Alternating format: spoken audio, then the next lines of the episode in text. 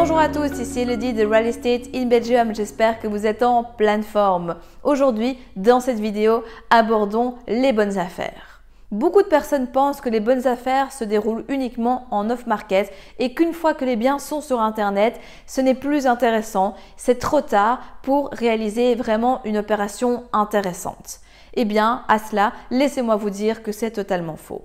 Alors c'est vrai, je reconnais tout à fait qu'il y a certains biens qui se trouvent sur Internet qui ne sont pas du tout intéressants et qu'au contraire, il faut fuir. Ça, je le reconnais tout à fait, mais pour autant, ça ne s'applique pas à tout ce que l'on trouve.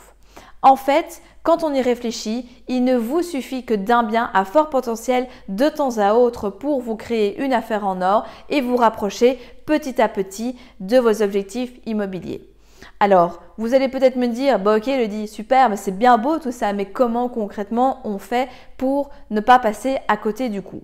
Eh bien, à nouveau, il suffit simplement de connaître les bonnes astuces et de vous y prendre de la bonne manière. Croyez-moi, la négociation, l'optimisation du projet, du bien, du mode d'exploitation, du public cible ainsi que du financement peuvent véritablement faire des miracles. Rien que pour le financement d'ailleurs, on ne parle pour ainsi dire que de financement classique à taux fixe ou à taux variable dans 90% des cas. Parfois, le crédit bullet refait surface dans les conversations, mais seulement auprès de personnes qui sont plus averties sur le sujet, alors qu'en fait, il existe vraiment une multitude de possibilités. Saviez-vous qu'il était possible de contracter un mix entre un crédit bullet et un crédit classique?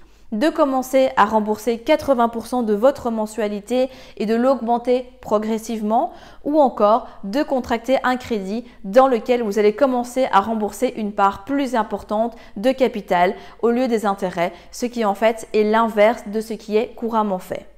Et encore, ce n'est que le début, car vraiment, quand on possède les bonnes informations, on peut aller très loin. Tout comme pour l'optimisation des espaces de vie d'ailleurs, l'une des techniques consiste à récupérer les mètres carrés non utilisés à l'horizontale en y supprimant par exemple un couloir pour récupérer des espaces et des pièces de vie ou encore de récupérer les mètres carrés non utilisés à la verticale pour y créer des mezzanines, pour y faire des lits, des chambres, des bureaux ou encore créer des placards en hauteur. Bref, comme vous le voyez, il existe une multitude de solutions.